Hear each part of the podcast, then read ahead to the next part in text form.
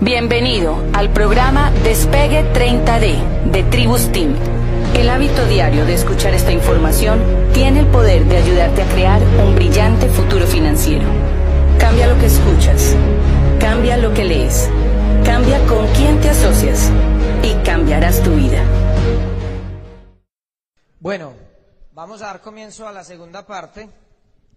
La segunda parte de nuestra historia. Eh, yo en primer, quiero, en primer lugar quiero decirles algo. Cuando Ana María y yo comenzamos en el negocio, yo no sé dónde leí o dónde encontré algo que a mí nunca se me olvidó y es uno de los motores que yo tengo, pues para hacer el negocio no es un sueño, pero es algo de lógica. Cualquier persona que le guste hacer negocios y tenga visión, pues lo haría. Y es que en una entrevista que le hicieron, de pronto alguno de ustedes lo leyó y me dirán dónde, yo no sé. Iban en un avión con el presidente de la IBM, ¿ya? Hace algún tiempo, y le preguntaron, eh, señor presidente, ¿usted cómo ve, los, cómo ve el futuro dentro de 15 años? Y él dijo, si usted quiere saber cómo es el futuro dentro de 15 años, no me pregunte a mí. Vaya y hable con los jóvenes de 20 años y pregúnteles cómo quieren vivir. ¿Ya? Y entonces yo me puse a pensar en eso y yo era un joven de 20 años y yo dije, ¿cómo quiero vivir? Y yo me di cuenta que yo no quería madrugar.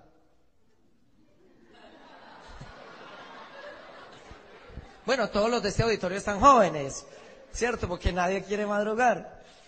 Eh, yo me di cuenta que yo no quería tener jefes.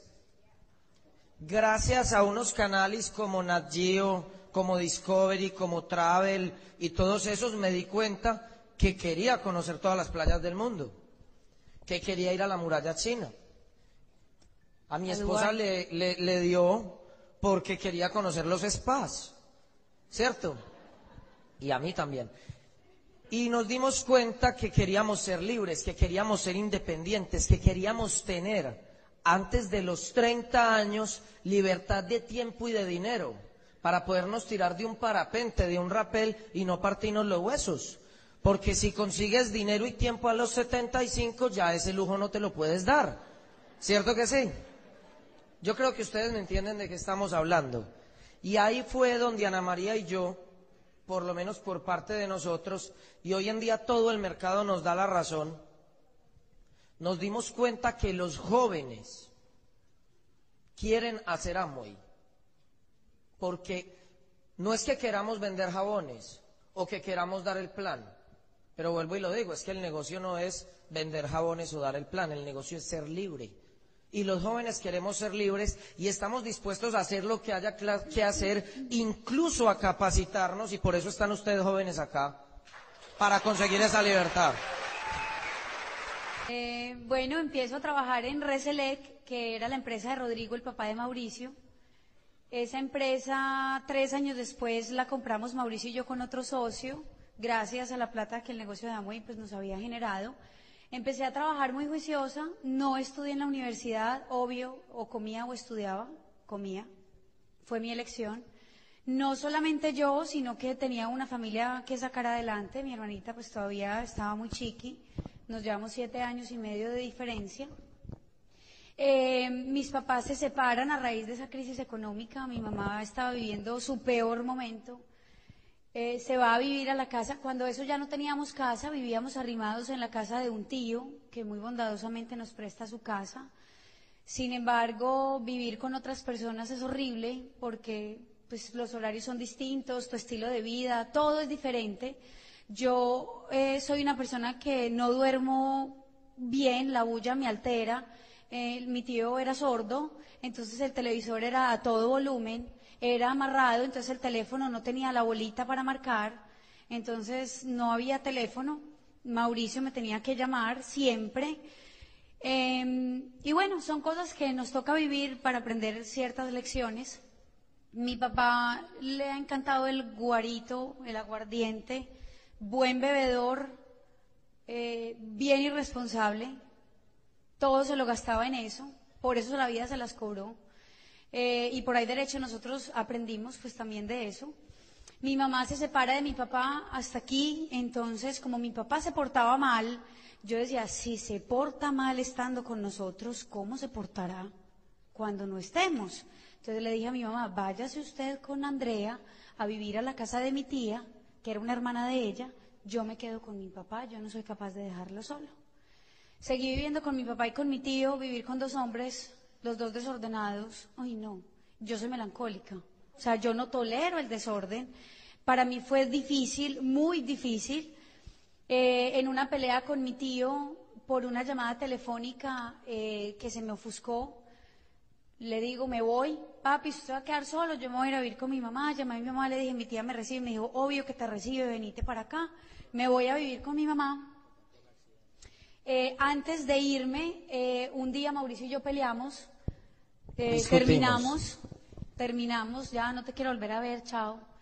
Y llego yo a mi casa, destiendo la cama y estaba oscuro y en una, eh, me monté como en, en el edredón que destendí y se me erizó y me pego contra una punta de un nochero de madera que se parte a la mitad y pues obviamente se me hinchó la frente, fue horrible. En mi casa no había teléfono, acuérdense que mi tío le quitaba la bolita para no llamar. Mi mamá lloraba, eh, no teníamos EPS, medicina prepagada, pues menos. La niña va a morir. O sea, la cabeza era de este tamaño, era una alienígena. Mi hermanita lloraba, mi mamá lloraba. ¿Dónde vamos a llamar a Mauricio? Yo había acabado de terminar con Mauricio, yo decía, ¿cómo lo llamo? Pero necesito ir a una clínica urgente. Así que bueno, finalmente él pensó que yo lo estaba llamando era para pedirle cacao, no era para eso, era que me había accidentado, era grave. Él se devuelve cuando ve la situación, dice, pues no, se a morir Ana María, ya rápido para la clínica, ¿y qué hacemos sin EPS? Se nos ocurrió la idea de decir que íbamos en el carro, que yo no tenía el cinturón de seguridad, Mauricio había tenido que frenar y que yo me había dado contra el vidrio, el parabrisas del carro, y entonces eso lo pagaba el SOAT, que es el seguro obligatorio que tú pagas por tu carro. Me atendieron. Afortunadamente, mi mamá lloraba desconsolada. Volvamos al, a lo otro. O sea, la situación de mi casa era paupérrima. Pues es que comíamos de milagro. Yo no sé cómo hacíamos para comer, sinceramente. Yo mercaba con 10 mil pesos, esos son 5 dólares, y eso duraba una semana. Afortunadamente amo las lentejas. Y todavía las amo después de la crisis. En mi casa se comían lentejas, arroz, frijoles, salchichón y chorizos. Frijoles sí. son habichuelas. Habichuelas, sí. No más. Eso era lo que se comía, pero no importa, por lo menos había. Pues era tan horrible que por lo menos había. Entonces, eh, bueno, me voy a vivir con mi mamá en ese proceso. Dejo a mi papá solo. Yo lo llamaba todos los días a ver si llegaba borracho o no. Fiscal. Llamemos a mi papá Andrea.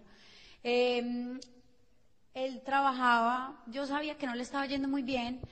Un día lo llamo y le pregunto, llamó mi hermanita y le dice, papá, ¿cómo estás? ¿Qué comiste? Como le encanta comer, nosotros siempre le poníamos ese tema porque era de la única manera que nos respondía bien, si no, era un ogro absoluto. Entonces mi hermanita le pregunta, ¿qué comiste? Y le dice mi papá, eh, nada. Y le dice mi hermanita, ¿por qué no comiste nada? Y dice, porque hoy no tuve nada de trabajo, no tengo un peso en el bolsillo, no tuve con qué comprar la comida. Mi hermanita cuelga el teléfono, yo la vi descompuesta, le pregunto qué pasó y me dice, mi papá no ha comido nada porque no tiene un peso. Yo me vine al suelo, no podía creer lo que estaba pasando. Era una lección grande que Dios nos estaba dando, pero en ese momento se me forma a mí el sueño de volver a tener a mi familia junta. No quería vivir más sin mi papá, no quería que mi mamá y mi papá estuvieran separados y tomo decisiones grandes en la vida. Rodrigo se da cuenta que mi situación definitivamente no está fácil y me pone una tarea y me dice, ¿usted quiere aprender a vender? Y yo le dije, yo quiero aprender de todo, porque yo quiero salir adelante y quiero sacar a mi familia adelante. Entonces, Rodrigo, que es mi diamante, mi suegro, ha sido mi profesor, mi gran maestro, a ese hombre le debo casi que todo lo que soy hoy. Él se encariña conmigo, sabe mi situación, empiezo a trabajar en ventas, empiezo a ganar comisiones muy buenas, metas de venderse, vende accesorios de carros, yo llamaba a los clientes de carros cero kilómetros, les hacía una oferta de un paquete completo de cuatro vidrios, bloqueo, alarma, tu, tu, tu, tu, tu, tu, me aprendo toda la carreta y empiezo a vender. Rodrigo me pone una meta de 60 carros por mes y si yo hacía eso, pues me iba a ganar un montón de plata. Y entonces empiezo yo a tachar unos cuadritos en rojo para que se vieran bien bonitos. A final de mes llego donde Rodrigo y le digo, vendidos los 60 carros, me gané la plata. Y él me dice, ¿de verdad? Y le digo, sí, mire las órdenes de trabajo, todo eso ya está vendido. Y me dijo, te ganaste la plata, felicitaciones. Y ahí, con todo ese dinero que ya me estaba ganando, empecé a calentarle el oídito a mi mamá, mami, si, nos volviéramos a unir, si mi papá volviera a vivir con nosotros y me decía, ni riesgos. Yo a ese hombre lo detesto, yo no lo quiero volver a ver en mi vida. Y yo decía, ay, no, esto va a ser más difícil de lo que pensé.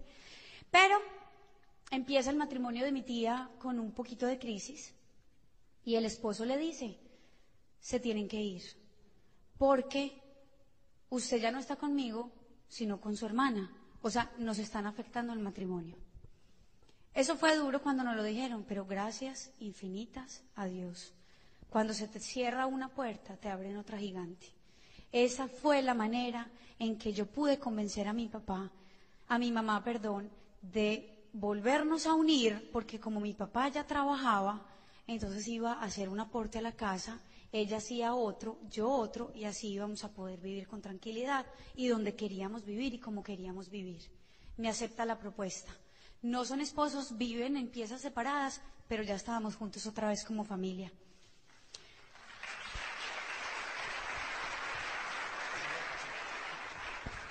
Empezamos de nuevo, créanme, volvimos a nacer. Volver a tener nuestra casa, no teníamos nada de muebles, pues no me importaba. Yo entraba, veía la sala del comedor y yo decía, qué dicha, esta es nuestra casa. Eh, mis papás en su relación, mi mamá es una mujer fuerte también, de ahí, le, ahí heredé yo mi, fuerza, más bien psicorrígida. Eh, un día estaban los dos en la cocina, no se podían ni ver, mi mamá iba a sacar un café, ni siquiera tuvo la decencia de decirle a mi papá qué pena permiso, sino que abrió la puerta y le dio un golpe en la cabeza durísimo con la puerta. Y yo decía, ay no Dios, esto nunca va a mejorar o qué.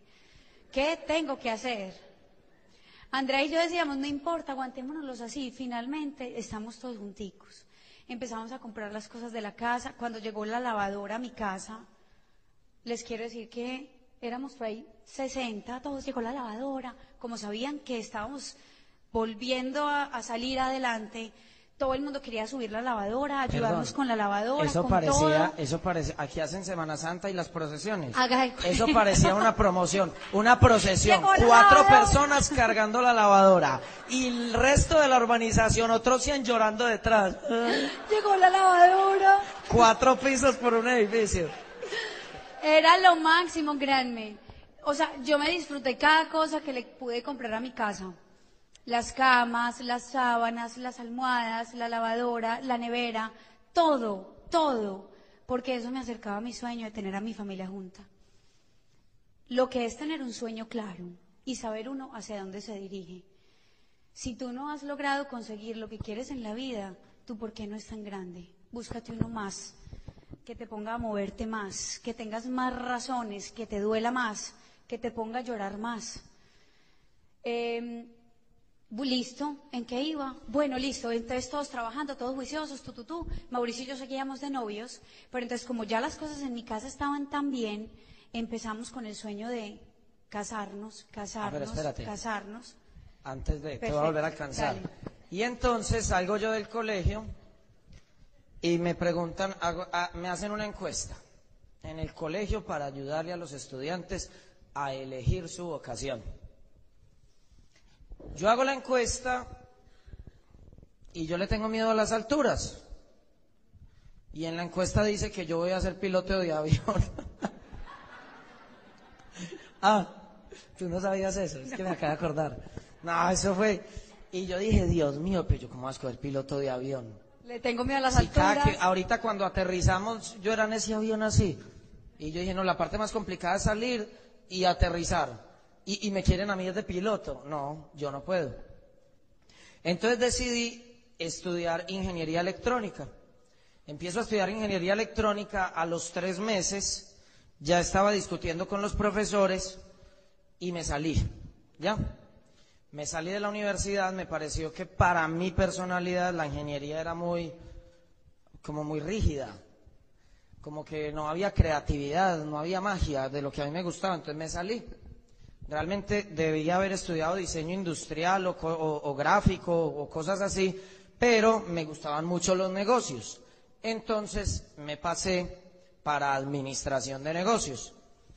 Estudiando administración de negocios, voy a una, a una charla de cuatro empresarios grandes de Medellín y en esa charla aprendí que ahí enseñaron que cuando usted quiere hacer negocios, alguien lo dijo, cuando usted quiere hacer negocios, ciérrelos rápido, algo así, cosas así. ¿A mí para qué me sirvió? Me sirvió después, eso fue lo- algo de lo único que aprendí, ya.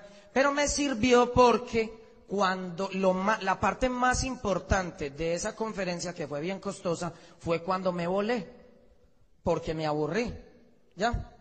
Y me volé de la conferencia con un compañero a comer paleta, a comer helado.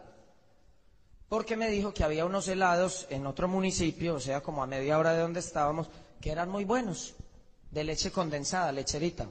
¿Han probado eso? ¿Ya?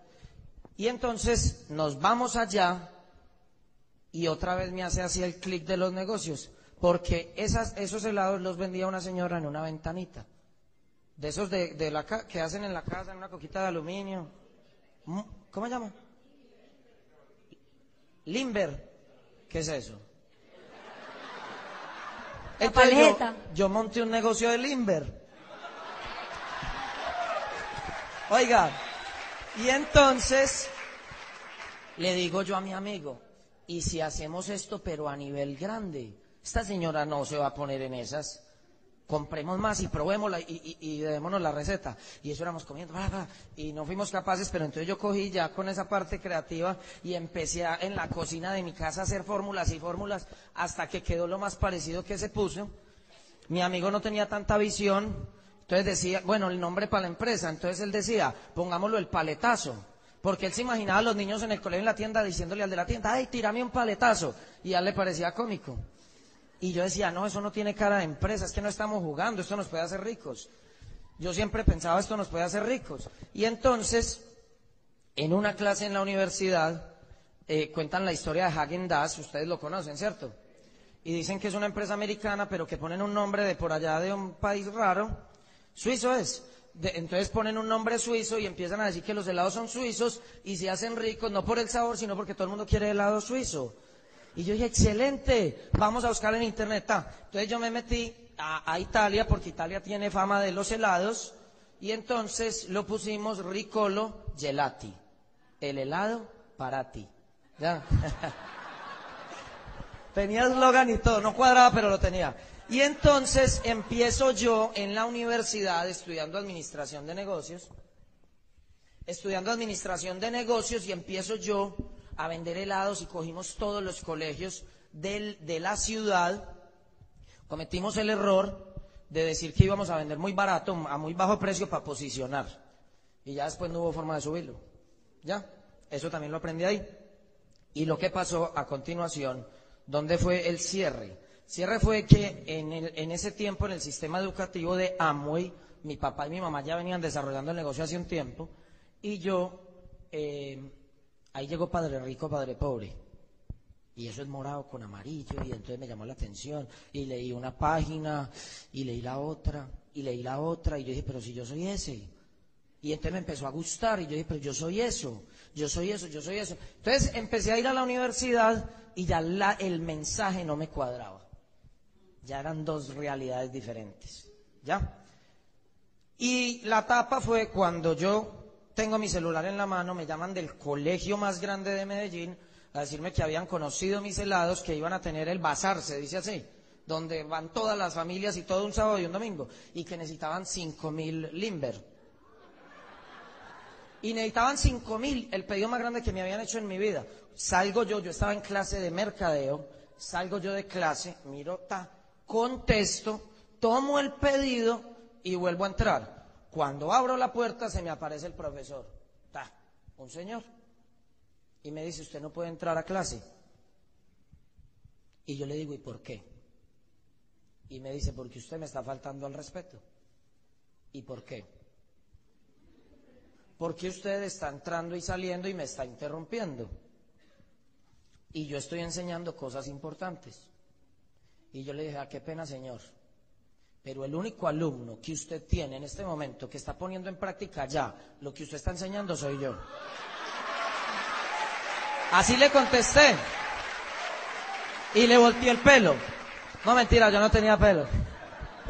Y entonces, ahí me dio a mi coraje y yo dije, esta gente quiere fabricar esclavos. Y a partir de este momento yo me libero. Saqué a mi mejor amiga del salón y le dije, acompáñeme administración. ¿Qué vas a hacer? Acompáñeme. Y en la, yo iba a cancelar semestre de la rabia que tenía. Y le dije, ¿sabe qué? En la mitad no lo hagan. A, lo- a todos los jóvenes no lo hagan porque yo no conozco el carácter y el sueño de ustedes. Yo conocía el mío. ¿Ya? O sea, esto no es una estrategia que le sirve a todos. Yo desde los cinco años sé para dónde voy. ¿Listo? Entonces yo en la mitad iba para la administración y algo me dijo, no cancele semestre. Porque usted no quiere volver. Salga por la puerta y no cancele, para que se le vaya el promedio a cero y eso no tenga levantadero. Queme la barca, pero del todo. Y yo le dije a mi amiga, ¿sabe que devuélvase para clase que yo me voy? Yo no vuelvo a la universidad. Y me dijo, ¿pero cómo es eso? Y yo le dije, no vuelvo, no vuelvo, no vuelvo. Y hasta el sol de hoy no he vuelto. ¿Ya? No volví. En ese momento, ya vamos a juntar. En ese momento yo tenía la empresa de los helados en el mismo taller de mi familia. Era un pedazo que adecuamos para la empresa. Ya, trabajábamos en el mismo lugar, pero ella con el taller, yo con los helados y, sigue tú ahí.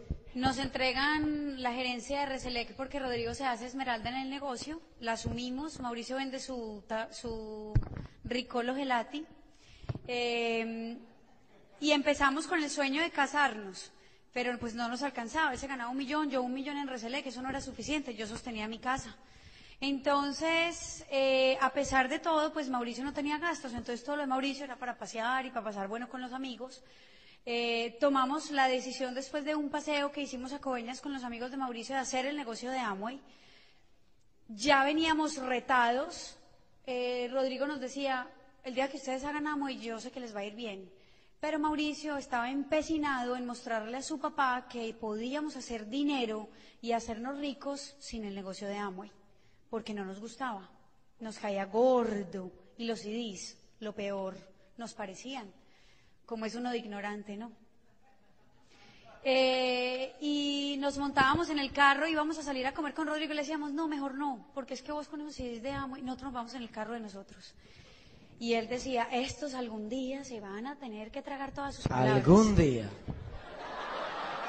Tranquilos, que la venganza es dulce. No comíamos con ellos, no almorzábamos en la misma mesa, porque lo único que hablaban era de Amway. Juan David, Sandra, Rodrigo, Gloria, era Amway. Y entonces nosotros nos parábamos de la mesa y nos íbamos a la mesa auxiliar en la cocina para no tener que oír de Amway. No fuimos prospectos fáciles, pero saben que queríamos un futuro mejor y nos dimos cuenta que con lo que veníamos haciendo no lo íbamos a lograr.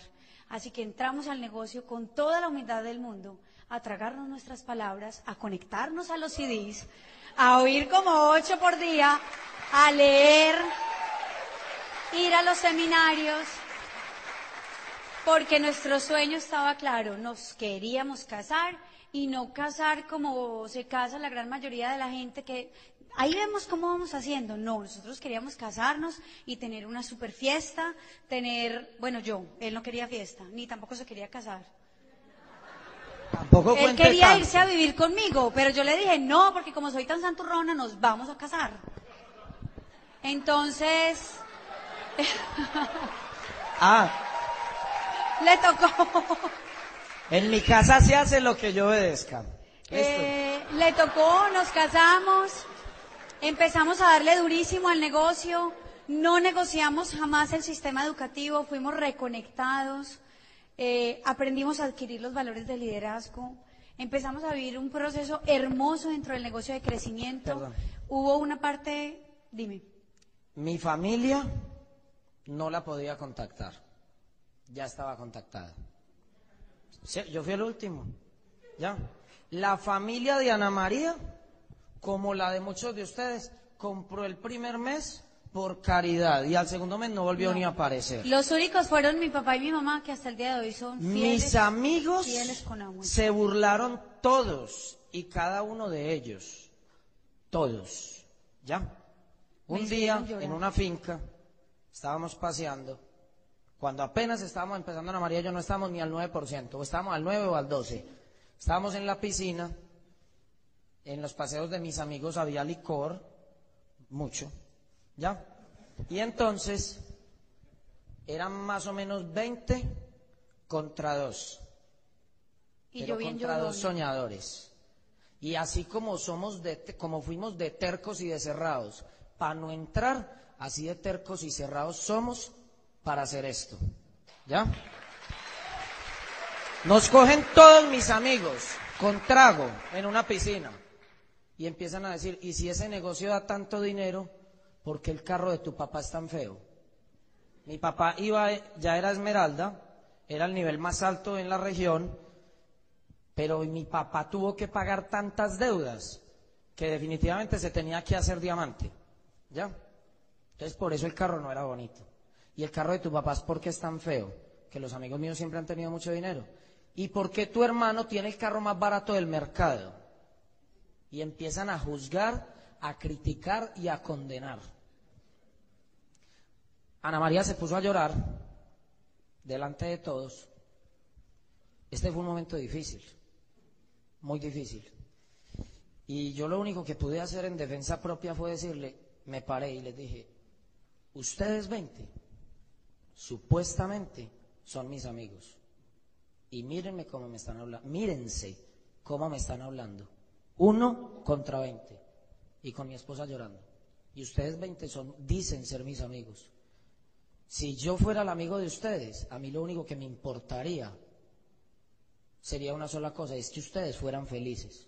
Entonces, en vez de estar preguntando qué carro tenemos, en qué barrio vivimos y a qué restaurantes vamos, ¿por qué no me hacen en coro una sola pregunta y me dejan en paz? ¿Por qué no me preguntan si soy feliz? Y cuando yo les conteste, o se conforman con eso o no son mis amigos. Y en ese momento Ana María dejó de llorar y se quedaron callados 20. Se acabó la fiesta y Ana María y yo, y Ana María y yo a los dos meses estábamos calificando a plata.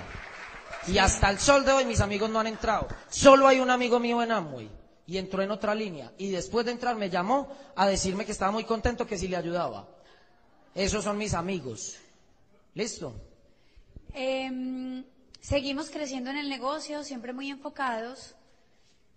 Em, tomamos la decisión de irnos a Esmeralda después de dos intentos frustrados por no tener el suficiente compromiso de leer.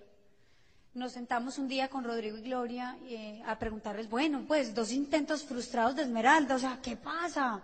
Y Gloria me dice, Ana María, ¿cuántos libros están leyendo al mes? Yo tragué duro y le dije, no me diga más, no me diga más, yo ya entendí. Me fui para mi casa y cogí uno a uno los libros que no me había leído del sistema. Porque uno los compra. Pero Y me no los leí todos en el CD de la, li- de la vida, de, de la historia nuestra. Yo digo que hicimos, que nos metimos una sobredosis de sistema. Y fue verdad. Mauricio y yo éramos, como dice Bobadilla, enmarihuanados con los libros. Era trague y trague libros. Porque entendí que no habíamos llegado a Esmeralda, porque el pin se crea primero en tu cabeza y después lo plasmas en la realidad. Y bueno, hicimos caso, llegamos a Esmeralda, no fue un proceso fácil, seguían las situaciones en mi familia, aunque mis papás ya estaban juntos. Mauricio y yo hoy somos papás de una hermosa ¿Qué pasó niña cuando de siete llegamos a años. Esmeralda? ¿Cuál era el regalo? El regalo era la casa para mis papás que habíamos perdido, que yo sabía que era para mi mamá su gran sueño. Yo me di el lujo de poderles regalar su casa en el barrio donde yo quería que vivieran y donde ellos querían vivir, de remodelárselas y ponérselas divinas. Y ese día que llegamos a Esmeralda, les entregamos las llaves de su casa. Mi mamá lloraba y lloraba y lloraba y mi papá no entendía porque es un ogro. Entonces nosotros le hicimos una maqueta, le hicimos una maqueta de una casa y él no entendía qué era la maqueta. Y yo decía, pues no, no puede ser que este no entienda. Y mi mamá lloraba y lloraba hasta que le puse las llaves a mi papá en la mano y él entendió que era que les estábamos dando su casa. Ese fue el gran logro para mí y ese era el sueño por el cual yo trabajé durante tantos años y tan duro el negocio de Amway. Por eso no me permití desenfocarme un solo minuto. Por eso todas las noches salí a trabajar con este hombre. Por eso siempre daba los planes. Por eso siempre quise estar al lado de él, no detrás, sino siendo una coequipera con todas las de la ley. Se los digo hoy a las mujeres. Porque yo sé que las mujeres, los hombres quieren al lado mujeres que sean echadas para adelante, que si ellos dan un plan, tú también seas capaz de darlo, que si ellos hacen un auspicio, tú también seas capaz de hacerlo. Y eso fui yo todo el tiempo en el negocio de Amway. Una persona que trabajaba a la par con Mauricio, no detrás de él. Y hoy lo sigo haciendo. Eh, bueno, veníamos en el proceso de la calificación con una tía supremamente enferma. Mi familia es súper unida. Mi tía tenía un cáncer sacrolumbar que duró cinco años. Se produjo el cáncer a raíz de un embarazo, pues ella no podía tener hijos. Fue un milagro. Durante el proceso de la Esmeralda yo tenía claro que tenía que correr porque mi tía se iba a morir. Y mi tía tenía dos hijos, uno grande de la edad de mi hermanita, pero estaba Juli, que por ahí sale, una chiquitina que se iba a quedar sin su mamá. Mauricio y yo, desde que Juli nació, había un sentimiento especial con Juli. O sea, yo cuando Juli nació le dije a mi tía, ¿tenés madrina para Juli? Y ella me dice, no, yo le dije, no la consiga, soy yo. Y me dice, ¿cómo así? Le dije, sí, yo voy a ser la madrina de Juli. Sin saber lo que la vida me deparaba. Mi tía no se podía mover. Yo trabajaba en el negocio de Amway. Trabajaba en Reselec. Era la proveedora de mi casa. Yo siempre he sido como el centro de mi casa. O sea, todos los problemas, las situaciones, todo lo que sucede, llamen a Ana María. Llamen a Ana María y a Mauricio. Llamen a Ana María y a Mauricio. Les digo por qué. Porque este sistema te transforma y la gente te ve tan preparado para asumir grandes retos que al primero que van a llamar es a ti. No te preocupes. Eso va a pasar. Pero Dios sabe por qué te lo está mandando. Y eso somos Mauricio y yo en nuestra casa. Todo lo que le pasaba a mi tía, mi tía solo se dejaba bañar de mí. Ella era inmovilizada, no se podía mover. Eh, llego a Esmeralda, yo sabía que tenía que correr porque si no a mi tía no le iba a dar tiempo de ver los logros, yo sabía que ella los quería ver. Le digo a mi tía, tía, llegué a Esmeralda y me dice, gracias, me escribe un mensaje divino que hoy todavía tengo en mi corcho, donde dice, los que son buenos hijos son buenos en todo. Te admiramos, te queremos, Daniel, Juliana y Ana. Así se llamaba mi tía.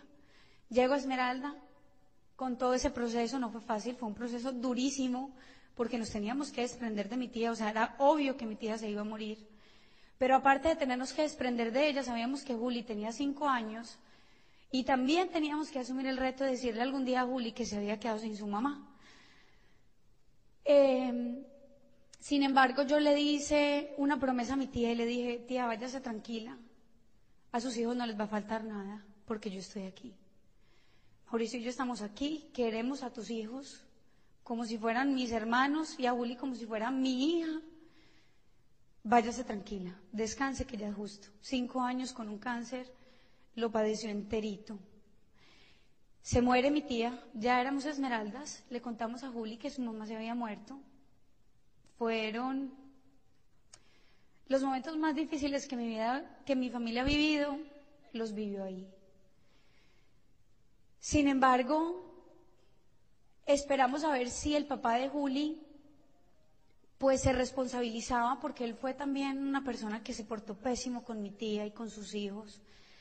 Y por no que, pues yo no quería desprender a su papá de su hija, no era el momento. Entonces, tiempo después, nos traemos a Juli a vivir con nosotros, hacemos la adopción de Juli, papeles legales, ya es Correa de Chavarría, ya Juliana tiene otra vez a su mamá, una está en el cielo, la otra está aquí física, soy yo.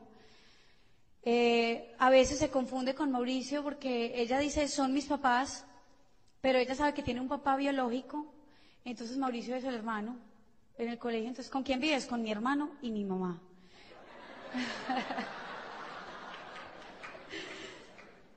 Pero yo sé que lo ve como su papá, porque es que el papá no es quien te tiene, sino quien te enseña, quien te cría, quien te forma. Y eso es lo que nosotros hemos hecho con Juli. Miren, si hay personas que hayan tenido obstáculos en el trabajo de Amway, hemos sido Mauricio y yo.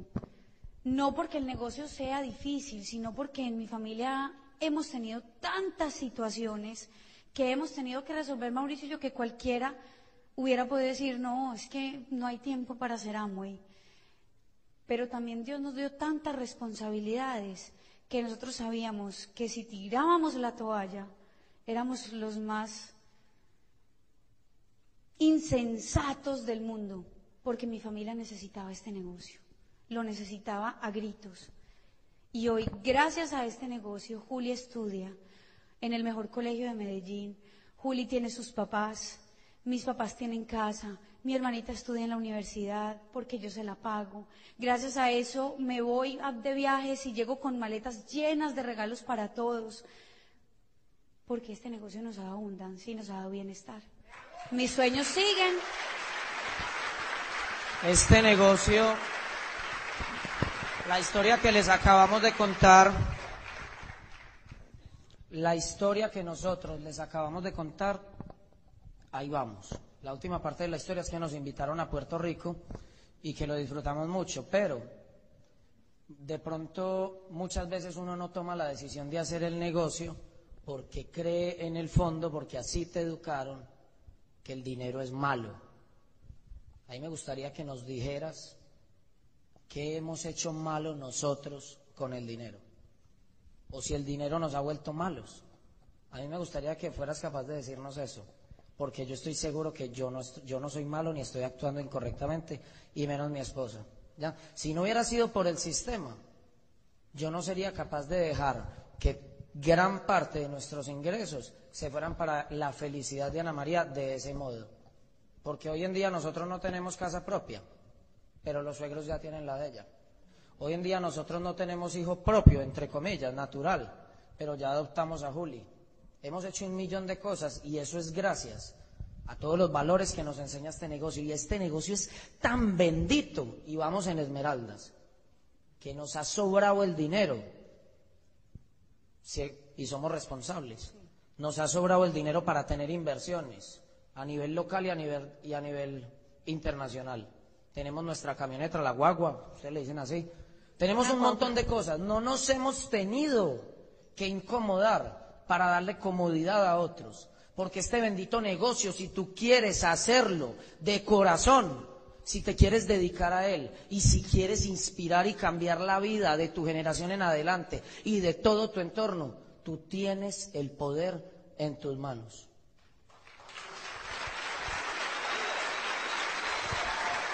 Simplemente, señores, no le pidan más a Dios una oportunidad, no sean conchudos y no sean descarados. Porque Dios ya se las mandó.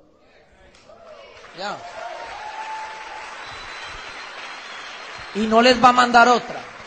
Porque si no les sirve esta, no les va a, seguir, no les va a servir ninguna. No les va a servir ninguna. Entonces ustedes verán si toman la decisión de salir a correr o si se quedan quejándose por lo que tienen.